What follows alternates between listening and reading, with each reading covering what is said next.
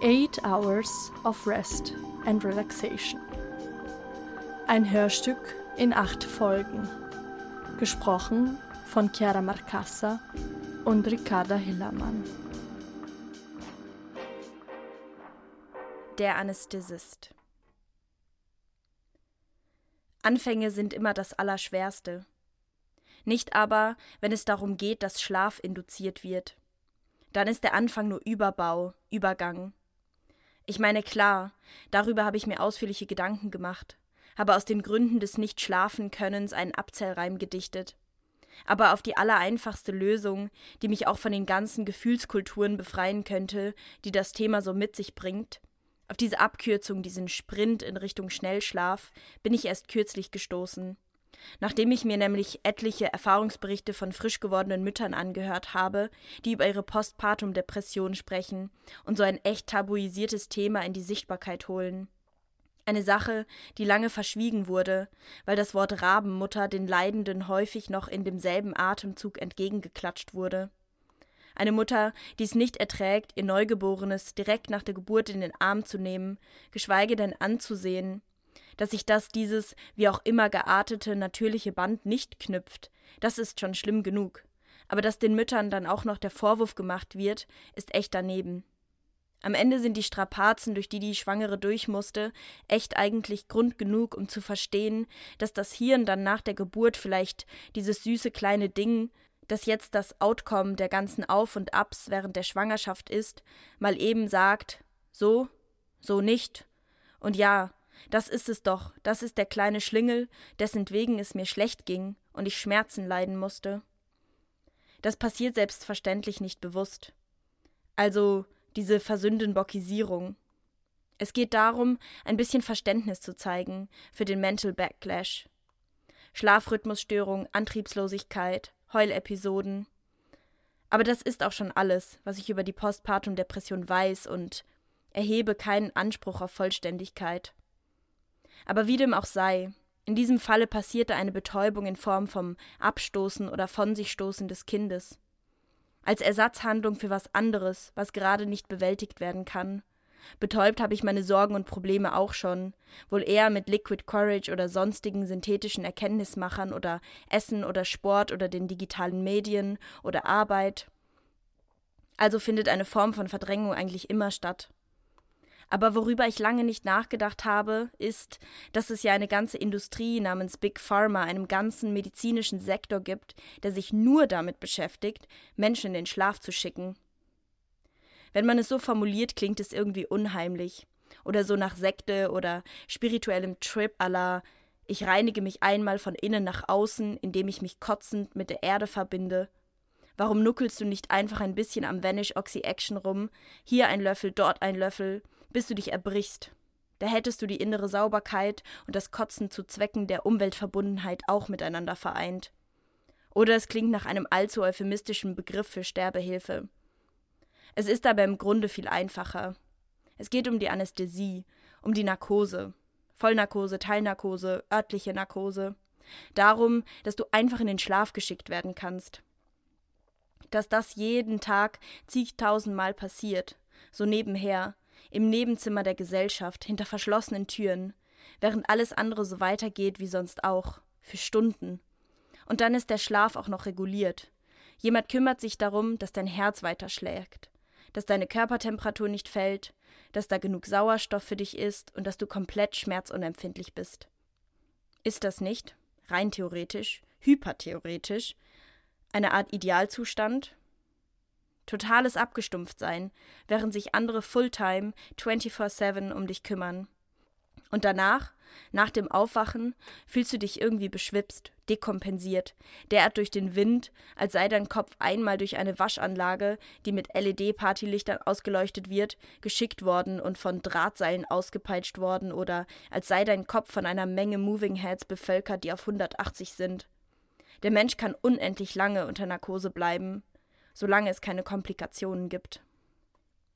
Nicht einfach so werden Benzos und Opioide auch in außerklinischen Situationen geschluckt.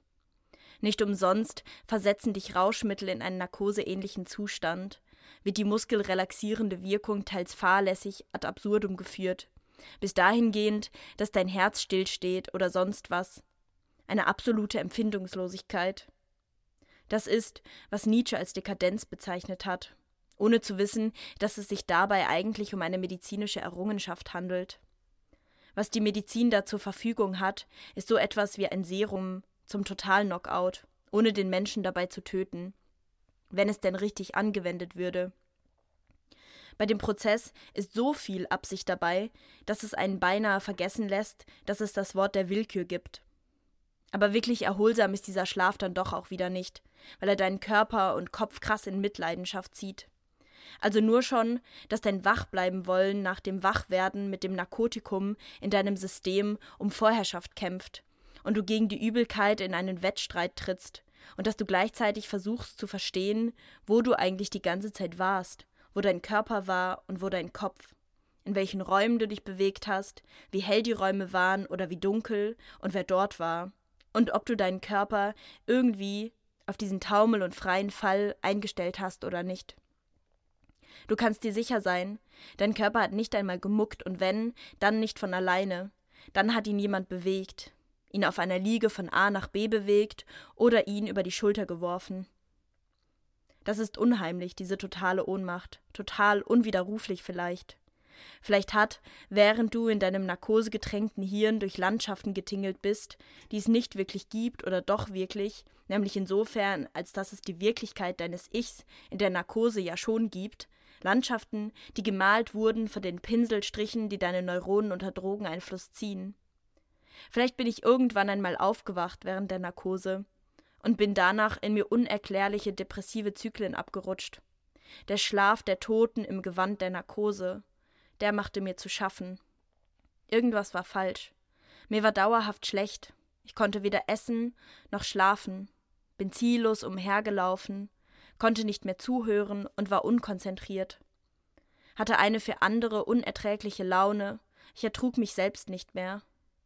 Ich nahm Antidepressiva, ging zum Psychiater, ging zur Hypnose, bis ich also herausfand, ich mich daran erinnerte, dass sich der Anästhesist während der Operation, also während ich so dalag wie ein Fisch auf dem Seziertisch, sich mit dem Chirurgen darüber unterhielt, dass er seine Lebensmittelmotten nicht los wird und die sich zu einem schwarzen Ball formiert haben in seinem Küchenschrank. Es sei so widerwärtig und eklig gewesen, dass er sich habe übergeben müssen. Die Operationssituation erinnerte ihn wohl an diese Episode seines Privatlebens, die er genau in diesem Moment unbedingt teilen musste. Ich war wach gewesen, wach unter Narkose, also doch kein direkter Fluchtweg, kein in Ruhe gelassen werden, wieder ein Realitätsfluchtweg mit Verbesserungspotenzial. Vielleicht habe ich die Geschichte auch irgendwo gelesen. Vielleicht braut sich das Hirn auch irgendetwas zusammen, weil es nicht darauf klarkommt, dass es einfach mal weg war, dass es einfach mal abgeschalten wurde von diesem Deepfake-Schlaffake und dann diesen Verlust ausgleicht, indem es das produziert. Eigentlich eine starke Leistung, eine sehr kreative Bewältigungsstrategie und auch ein bisschen abstrakt weil sich da Realität und Unbewusstes und Traum und Projektion und Halluzination schon wieder so nahe kommen, dass der bloße Gedanke einen verrückt macht. Schade, dass es die Narkose wie zuvor idealisiert und vorgeträumt, also die richtige, so mit allem drum und dran, noch nicht online erhältlich gibt. So legal jetzt und nicht im Badesalz-Style, das über Instagram oder Snapchat vertickt wird, sondern so kapitalismuskonform und brav und am allerschönsten wäre dann natürlich eine, die zur Rekreation beiträgt, die mich fit macht und mir ein gutes Gefühl gibt und mich im besten Fall auch noch inspiriert. Sediert glücklich sein. Aber ganz so weit sind wir noch nicht. Unter anderem auch deswegen nicht, weil das mit unserer vorherrschenden, durchaus noch Züge des puritanischen tragenden Arbeitsmoral nicht vereinbar wäre. Erster Schritt Narkose als Musterprobe. Zweiter Schritt Narkose als Microdosing. Das wäre der Hammer. Ähnliches gibt's ja schon. Aber dieses immer auf sich alleine gestellt sein, das ist immer so vage und unentschlossen. Das ist so schön, dass sich darum im Care-Paket der Narkosedienstleistung auch gekümmert wird. Unbeschwertes Ausgeliefertsein. Ein Oxymoron.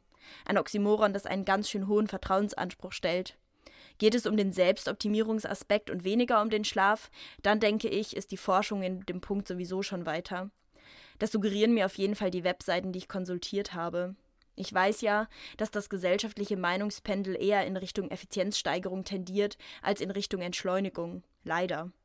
Ich bin dann also über sogenannte Hirnschrittmacher gestolpert.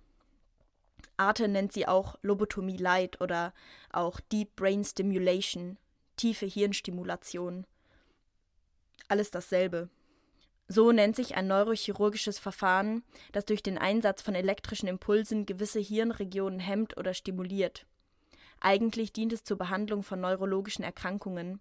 Aber ich denke, dass, weil das große Geld nicht weit davon entfernt ist, es im Interesse gewisser sein könnte, diese Methode auch sehr bald anders anzuwenden.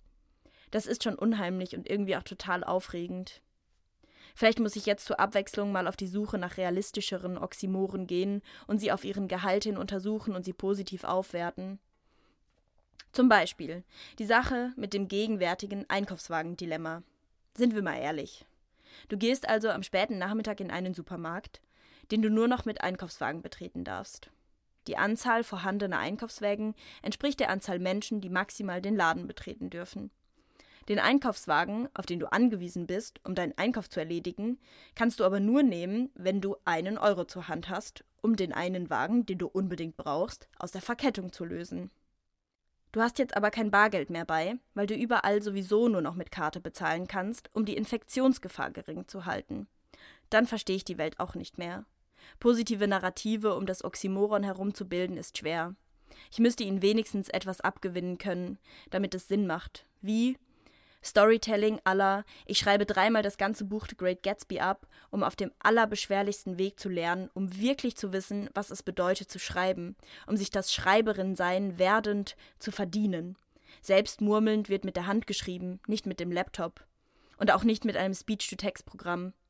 Also muss ich ganz, ganz, ganz oft in Narkose gewesen sein, mich der Narkose überlassen haben, um richtig gut darin zu werden, sie zu ertragen, zu genießen und mit ihr fertig zu werden, sie zu schätzen und all die Menschen, die mir die Erfahrung ermöglichen und die Gedankenwelten, die ich dank ihr oder durch sie betreten kann. Alles eine Frage der Zeit und der Übung, sich an das Unangenehme zu gewöhnen. Jeder Weg ist steinig und schwer, eine Qual. Ob das die endgültige Antwort ist? Ich denke nein. Vielleicht kommt die Narkose, der Film, irgendwann mal in die Kinos und geht all diesen Fragen nach. Was ich aber eigentlich immer schon einmal wissen wollte, ist, was kocht sich eigentlich ein Location Scout für einen Hollywood-Blockbuster zum Abendessen? Und wie ist diese Person überhaupt zu dem Beruf gekommen? Jeder Film behauptet seine eigene Realität. Er stellt was dar, was sich in meiner Wahrnehmung der Realität so nicht darstellen würde, weil er andere Techniken und Mittel zur Verfügung hat als ich, als ich Mensch. Ich ziehe mir künstliche Organe zu Rate, um besser zu begreifen, um andere Perspektiven auf und von der Welt zu erlangen. Es ist alles ein Riesenpuzzlespiel, das ich betreibe. Was, wenn ich andere biologische Rezeptoren hätte? Könnte ich dann vielleicht radioaktive Strahlen sehen? Lebe ich also nicht eigentlich schon die ganze Zeit in einer Art Narkose, weil mir die biologischen Fähigkeiten und Voraussetzungen fehlen, das zu sehen, was da ist, aber unsichtbar ist? Hätte ich die biologische Ausstattung, Radiowellen und Sound an sich, ultraviolettes Licht, Infrarot und sowas alles zu sehen, dann wäre das ja auch schon wieder total normal. Es funktioniert nur, dass das jetzt die Alltagsnarkose ist, unter der ich leide, solange sich diese New Senses nicht einlösen. Am 18. März 2015 hat David Eagleman einen TED Talk mit dem Titel Can We Create New Senses for Humans gehalten. Ausschnitte davon haben sich in mein Hirn gegraben. Er sagt beispielsweise You don't come with the proper biological receptor for picking it up. There are thousands of cell phone conversations passing through you, and you're utterly blind to it. It's not that these things are inherently unseeable. Honeybees include ultraviolet in their view of the world.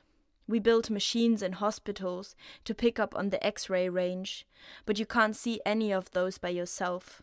Not yet. Because you don't come equipped with the proper sensors. Our experience of reality is constrained by our biology. Our brains are sampling just a little bit of the world. Now, across the animal kingdom, different animals pick up on different parts of reality. In the world of the black ghost knife fish, its sensory world is lavishly colored by electrical fields. And for the echolocating bat, its reality is constructed out of air compression waves. That's the slice of their ecosystem that they can pick up on. We have a word for this in science. It is called the Umwelt, which is the German word for the surrounding world.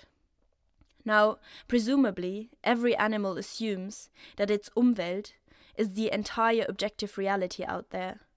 Because why would you ever stop imagine that there is something beyond what we can sense? Instead, what we all do, we accept reality as it is presented to us. So let's do a consciousness raiser on that. A consciousness raiser. Was für ein schönes Wort. Ja, denke ich mir.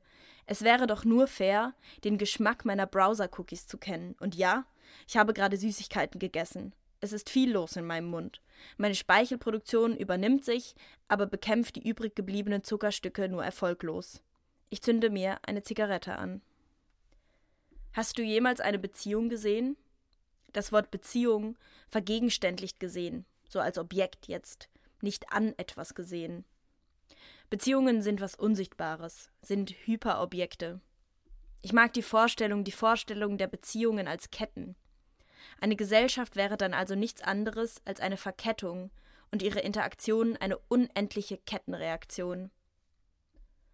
Es ist der Versuch, eine alte Gewohnheit abzulegen, sich mal abhängig zu machen, im affirmativen Sinne, nicht unabhängiger. Das Abkoppeln ist irgendwie uncool, weil ich mir das Verhalten, das ich jetzt verändern will, in Anlehnung an diese Welt oder meine Wahrnehmung der Welt, in der immer alle und allen voran ich super lässig mit allem sind und total flexibel und so gar nicht abhängig voneinander, geradezu unabhängig bis ins geht nicht mehr, durchdacht, gefasst, selbstbewusst und gefestigt, immer überall für alle und jeden da sein und alles machen. Das Verhalten, das ich mir angeeignet habe, und zwar genau in dem Maße, dass überhaupt nichts auch nur etwas mit einem macht oder machen an einen rankommen könnte, zu nahe kommt, unbegreiflich, indifferent und trotzdem seltsam empathisch die ganze Zeit, so, dass einen nichts aus der Bahn oder Verfassung werfen könnte. Weil, wenn du nicht standhaft bist, dann bricht doch einfach alles so über dir zusammen und in dich ein. Und diesen Schutthaufen, den willst du echt nicht aufräumen. So ist es auch, aber man kann ja auch mal darüber nachdenken, ihn zusammen aufzuräumen, umzubauen, das Zusammengestürzte anders zusammenzusetzen. Es ist doch lächerlich, dieses Ich kann alles alleine schaffen und unnahbar sein. Wir sollten Zeit und die Begegnungen in der Zeit als Achsen denken, Zeitachsen, die sich überschneiden und wieder auseinanderlaufen, Ketten an Ereignissen und Assoziationen.